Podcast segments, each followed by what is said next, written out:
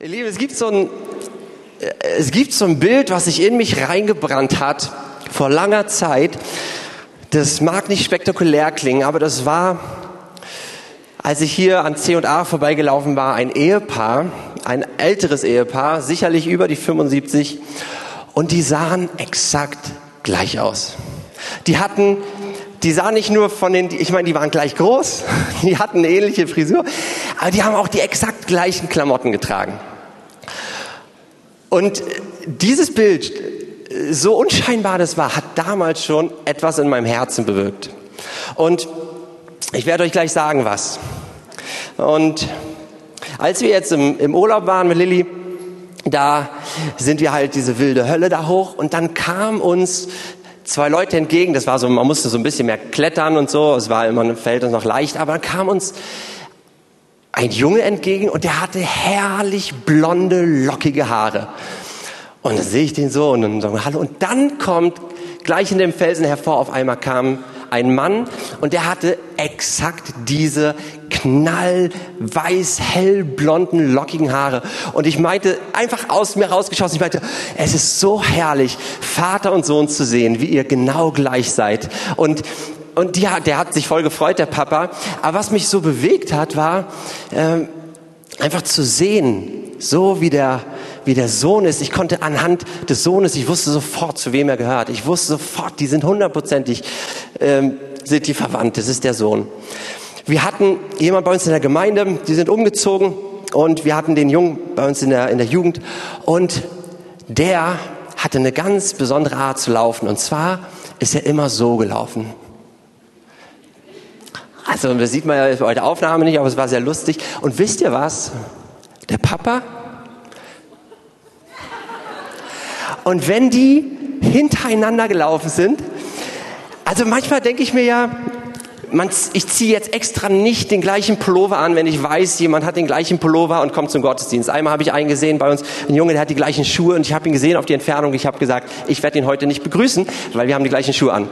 Ja, aber, äh, aber das ist dumm. Aber mh, äh, was mich so bewegt bei diesen drei Sachen ist, dass sie so ähnlich sind so gleich sind. Ja, dieses, dieses ältere Ehepaar. Ja, es gibt sogar Statistiken, dass, dass, dass Ehepaare sich angleichen und, und ähnlich werden. Ähm, und aber bei, bei Vater und Sohn zu sehen, anhand des Kindes zu sehen, wer ist der Papa? Und mich bewegt es so, weil, weil das in meinem Herzen sagt, ich will auch so sein. Ich will so sein, dass ich genauso bin wie mein himmlischer Papa der mich geschaffen hat. Wir sind geschaffen in seinem Ebenbild. Du bist geschaffen in dem Ebenbild deines Papas. Ja, man sagt, so wie der, wie der Vater, so der Sohn, ja, so sage ich, so wie der Vater, so sein Kind, so sein Sohn, so seine Tochter. Wir sind geschaffen in seinem Ebenbild, ihm ähnlich zu sein. Und in letzter Zeit, das nimmt zu in mir, diese Sehnsucht, dass ich, dass ich möchte, dass, dass ich einfach so mit ihm verbunden bin. Es, immer wieder, wenn wir irgendwie Workshops machen, über Gottes Stimme hören, kommt so die Frage, ja, woher weiß ich denn, ob das Gottes, jetzt Gott war, der das gesagt hat, oder ob das vielleicht meine eigenen Gedanken waren oder meine Stimme waren. Und natürlich können wir das lernen, aber es soll zu diesem Punkt kommen, wo seine Gedanken so unsere Gedanken sind und unsere Gedanken so seine Gedanken sind, dass die gar nicht mehr auseinanderzunehmen sind. Versteht ihr, wie ich es meine? Dass es so verbunden ist miteinander.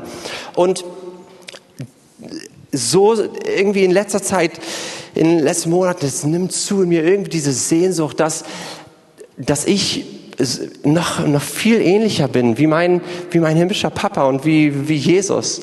Und ähm, und das ist was Schönes. Es ist so eine Sehnsucht, die jetzt nicht irgendwie mich anstrengt, aber irgendwie ähm, hatte mich total, total erfasst. Und ich will auch, dass meine Worte, das, was ich sage, dass es widerspiegelt, wer mein Papa ist. Dass man nicht nur an meinem, ja, an, wir sind alle unterschiedlich, sehen alle unterschiedlich aus, aber doch, ja, sind wir in Gottes Ebenbild geschaffen. Und ich, ich wünsche mir, dass durch die Art und Weise, wie ich lebe, durch die Art und Weise, wie ich mit Leuten umgehe, was ich sage, wie ich rede, wie ich denke, dass da dran mein Papa erkennbar ist. Dass daran erkennbar ist, oh, wow, der Sohn, ah, das ist, so ist der Papa. Und ich weiß, dass, ähm, dass ich nicht der Einzige bin, der, dem, dem das so geht, sondern ich glaube, Gott hat es in uns hineingelegt, weil er uns zu seinen Kindern gemacht hat, dass wir uns danach sehen, ihn wieder zu spiegeln. Und Beziehung, wenn sie nicht aktiv gepflegt werden, die können leblos werden.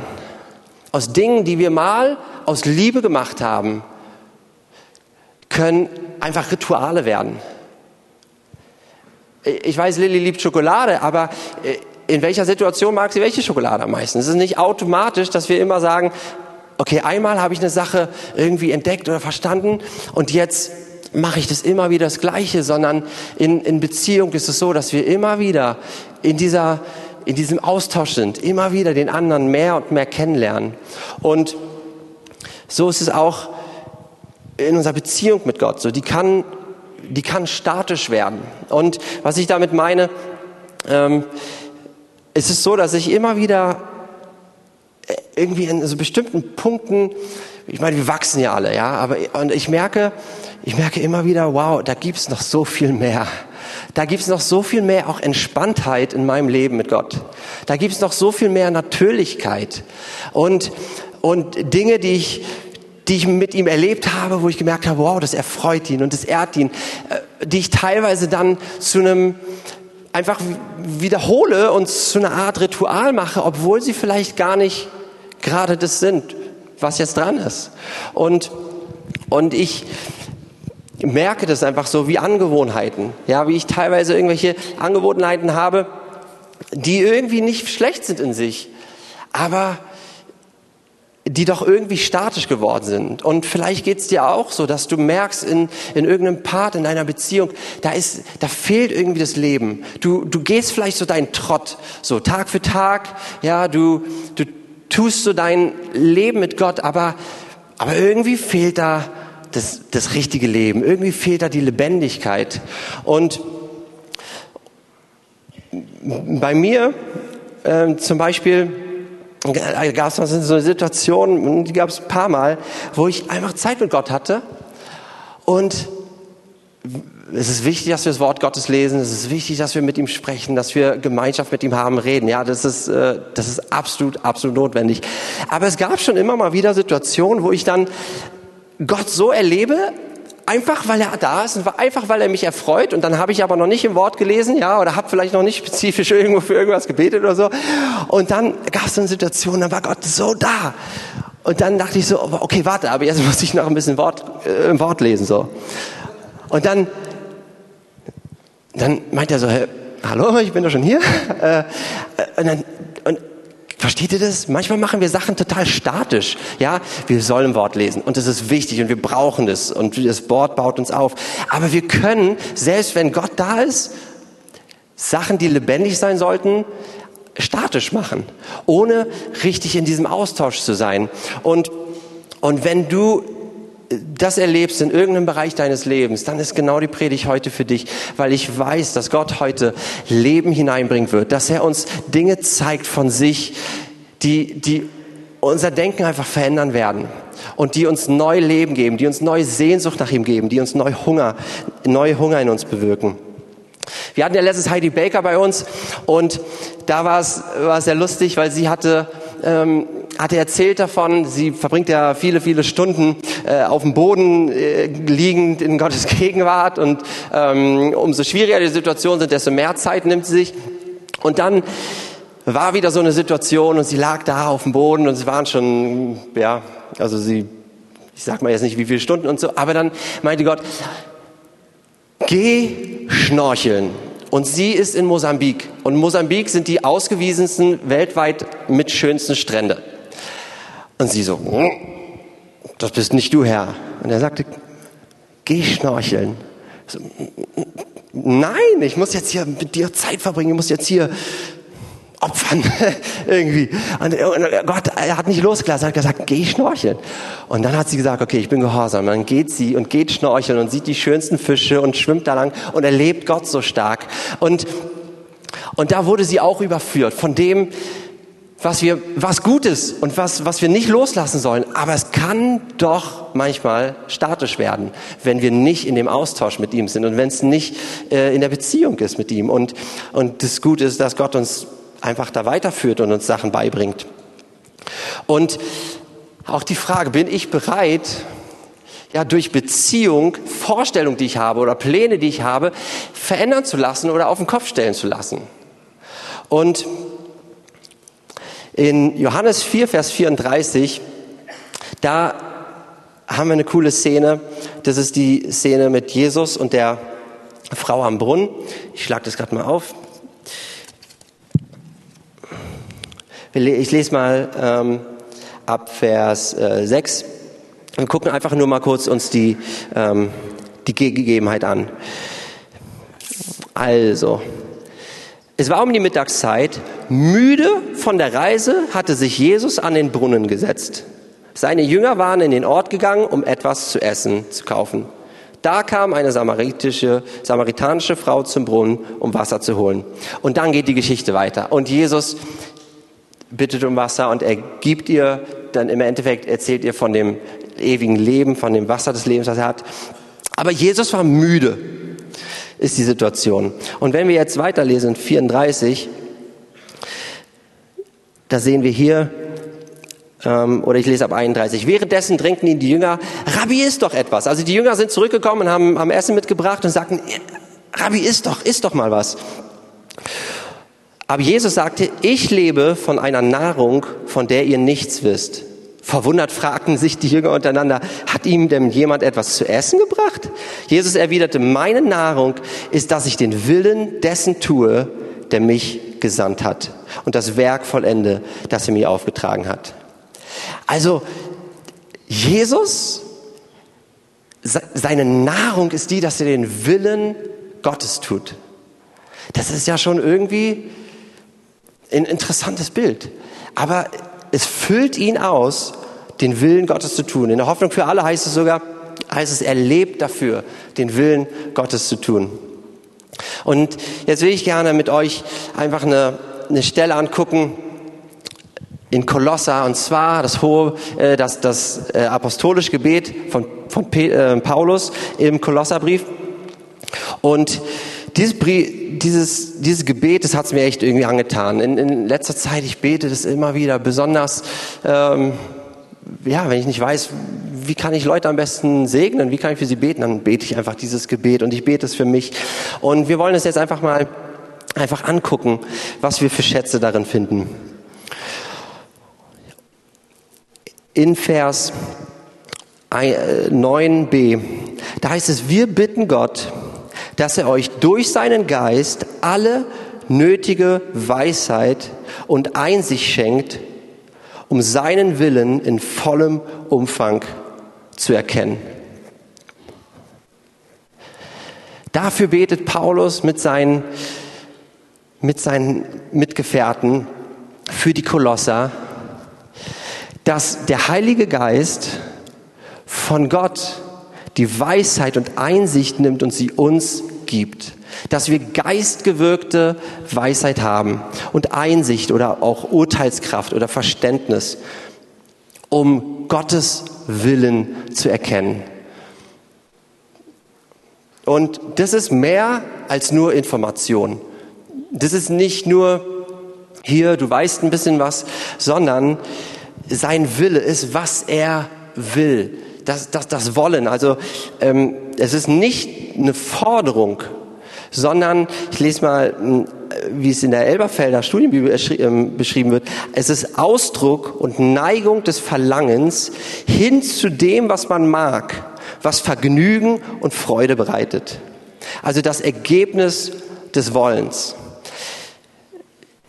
Er, Gott will uns seinen Willen offenbaren, äh, tief in unseren Herzen durch den Heiligen Geist, das, was er, was er mag, das, was ihm wohlgefällig ist, das, was sein, seine Absichten sind, das ist, was sein, was er vor Augen hat, was, was er will.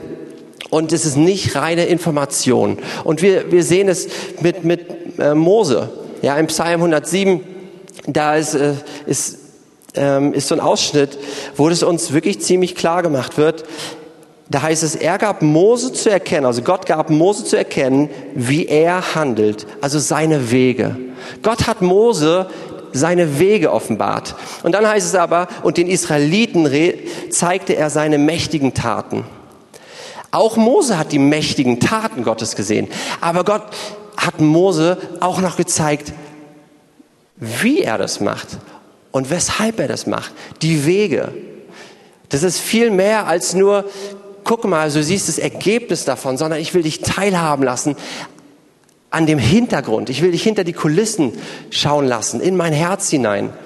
Und mich bewegt es, weil Gott uns nicht einfach nur ausstatten will mit irgendwelchen reinen, einfach irgendwelchen Informationen, die wir so dahernehmen, sondern er ist der, der wirklich beziehungsorientiert ist.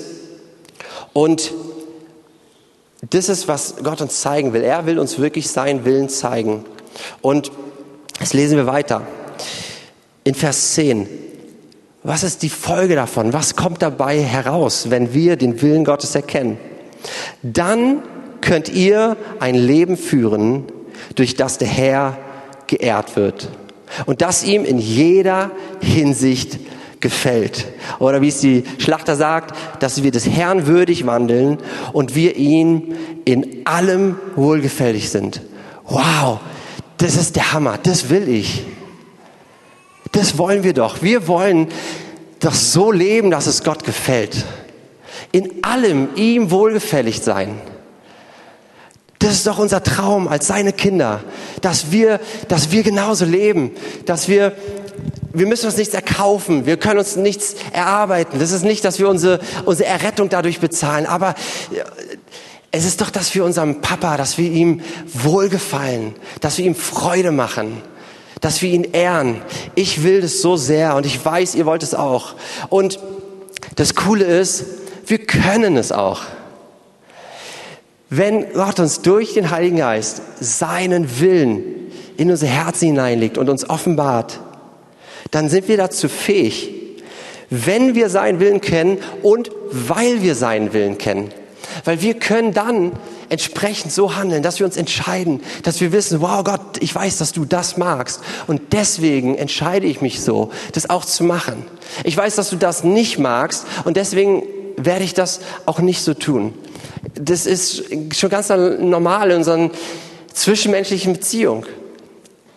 Ja, wir, wir können das total lernen, was Gottes Wille ist und, und wie das aussieht. Und da war letztens so eine, so, äh, auch im Urlaub, das war total cool, weil ich bin es auch am Lernen, auch was das angeht, mit, mit Menschen, die Jesus noch nicht kennen, einfach ihnen einfach Gottes Liebe weiterzugeben. Und da waren wir äh, schön in so einem kleinen Städtchen gewesen und haben uns schön Eis geholt. Und dann war da schon äh, so ein schöner ähm, Springbrunnen. Und auf der anderen Seite vom Springbrunnen sah es richtig schön aus. Und auf der anderen Seite auf der vorderen Seite fand ich es nicht so super schön. Aber da saß eine Frau und ihr kleiner Sohn ist da mit dem Fahrrad rumgefahren.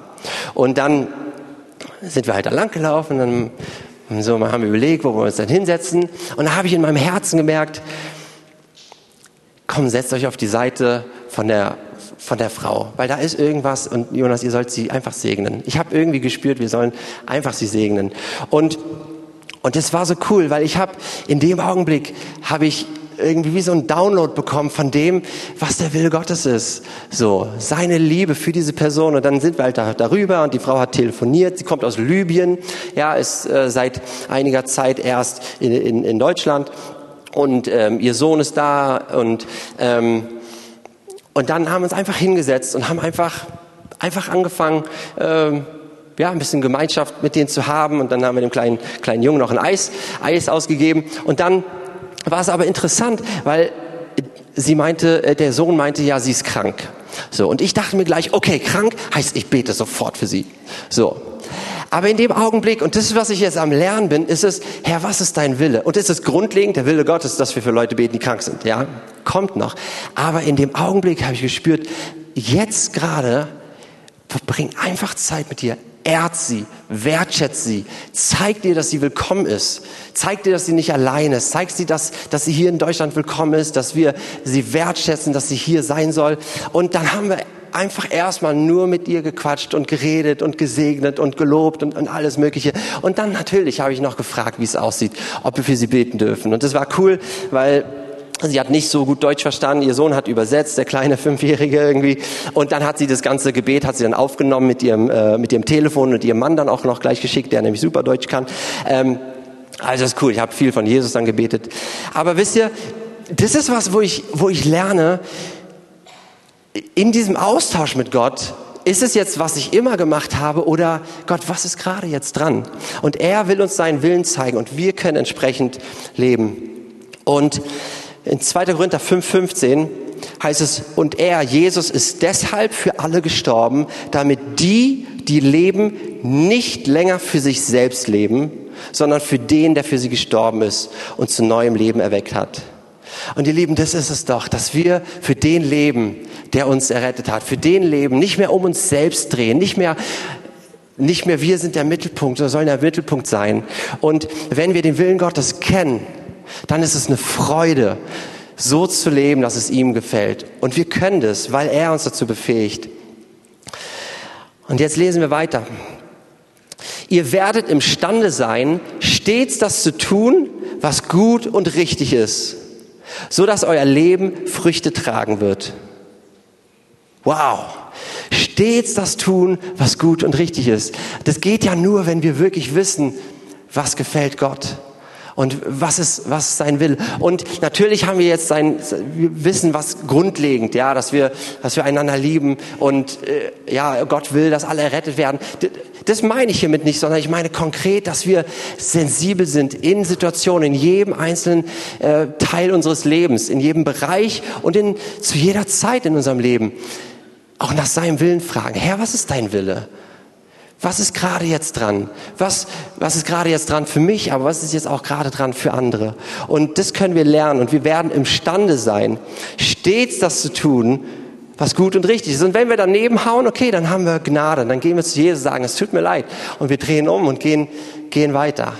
Aber mich ermutigt es so, weil das ist kein, ich muss angestrengt leben, ich muss mich total bemühen, sondern es ist wirklich, dadurch, dass ich seinen Willen kenne. Und dann kommt der Punkt, der mich auch total umhaut. Und wir werden Gott immer besser kennenlernen. Wem geht es so? Wer will auch Gott immer besser kennenlernen? das steht für uns bereit. Es kann immer tiefer werden und immer mehr zunehmen, immer intensiver werden, immer persönlicher werden und weg von diesem statischen. Da, wo Dinge in unserem Leben statisch geworden sind, da will er Leben reinbringen. Und so, dass wir wirklich seinen Willen erkennen für jeden Bereich wirklich unseres Lebens. Und jetzt will ich noch einfach zum, zum Ende davon springen, von, äh, von diesem Abschnitt. Ist Vers 13. Denn er hat uns aus der Gewalt der Finsternis befreit. Gott hat uns aus der Gewalt der Finsternis befreit und hat uns in das Reich versetzt, in dem sein geliebter Sohn regiert. In der Finsternis sehen wir nichts. In der Finsternis, da da ist kein Licht, da leuchtet nichts. Aber wir sind nicht mehr in der Finsternis. Du bist nicht mehr in der Finsternis, sondern Gott hat dich aus der Finsternis rausgenommen und dich hineingesetzt in das Reich seines lieben Sohnes. Und Jesus, Vers 15, er ist das Ebenbild des unsichtbaren Gottes. Wenn wir Jesus sehen, dann sehen wir Gott. Und Jesus ist unser Vorbild. Und wenn wir auf ihn schauen, dann sehen wir, wie der Vater ist. Ich war mal in der, in der Bahn unterwegs, längere Strecke gefahren äh, und dann habe ich so mich in, in diesen Abteil reingesetzt und dann kamen Stück für Stück verschiedene Personen rein und im Endeffekt saß ich da mit, mit vier Frauen, die, äh, die wir alle irgendwie haben einfach dann von Anfang an gefragt, so, hä, und was machen Sie beruflich und so weiter. Und dann ging es halt, ging's dann halt so los und dann irgendwann kam es auch bei mir an. Und dann habe ich ein bisschen erzählt und dann kamen wir halt auf Gott. Äh, und dann haben wir im Endeffekt den Rest der Fahrt uns noch über Gott unterhalten. Und das Interessante war, da war eine Gothic, äh, Gothic Frau bei, also alles schwarz und, ähm, und so. Und sie hat aber eine Frage gestellt, total ernst und total wirklich, wirklich richtig gut gestellt. Äh, sie hat sie so formuliert, dass sie ein bisschen eigenartig war, aber im Endeffekt, jetzt mit meinen Worten, hat sie gesagt, ist, ist Jesus nicht irgendwie nur also das ist so ein bisschen mehr ihre Worte, so eine Art Hologramm, anhand dessen wir was sehen können. So einfach nur, dass wir Menschen jemanden sehen können. Und ich habe verstanden, worauf sie hinaus will. Ich meinte, ja, also Jesus ist deswegen Mensch geworden, damit wir Gott den Vater sehen können. Und Gott den Vater, wir können ihn nicht mit bloßen Augen sehen, aber indem wir Jesus sehen, sehen wir den Vater. Und das ist, was Jesus gesagt hat. Und ich fand es so cool, dass eine Person, die, die Gott nicht kennt, merkt, dass, dass wir Menschen jemanden brauchen, den wir anschauen können und durch den wir auch den Vater sehen. Und, und Jesus ist wirklich das Ebenbild des unsichtbaren Gottes. Und er ist der, der genau in allem den Willen des Vaters vollbracht hat. Seine Speise ist die, dass er den Willen des Vaters tut. Ich bin mal so mutig zu sagen, ich glaube, für uns ist es auch eine ziemlich gute Speise, wenn wir den Willen des Vaters tun, dass es uns auch wirklich erfüllt, dass es, ich meine, dass es uns, dass es uns anfüllt mit Freude, den Willen des Vaters zu tun. Und, und den, diesen Teil, das uns rausgenommen hat aus der Finsternis und rein versetzt hat in das Reich seines lieben Sohnes. Wir haben Zugang. Wir haben Zugang zu Gott. Wir haben Zugang zu seinem Willen und können den wirklich immer mehr entdecken und immer mehr erfassen. Und warum mir dieses Gebet was wir uns gerade angeschaut haben, so wichtig ist, weil ich merke, dass es, dass es einen Unterschied macht. Und, und ich bete das und ich merke, ich kriege immer mehr Erkenntnis von dem, wer Gott ist und wie er ist. Und das kann ich immer mehr aktuell in mein in mein Leben und in meinen Alltag mit hineinnehmen. Und es macht Spaß. Und ich bin im Wachsen und ich denke, wir alle sind da dran im Wachsen, aber es macht Spaß, einfach zu sehen, Gottes, Gottes Wille, auch für andere Personen. Ja, wenn du Schwierigkeiten mit anderen Personen hast, wow, das Beste ist dann echt zu beten, Gott, wie siehst du die Person? Was ist dein Wille für diese Person? Und wie ist dein Wille für mich bezogen auf die Person? Wie, wie kann ich die Person segnen? Was kann ich dazu beitragen? Was, was ist mein Teil? Wie möchtest du mich gebrauchen?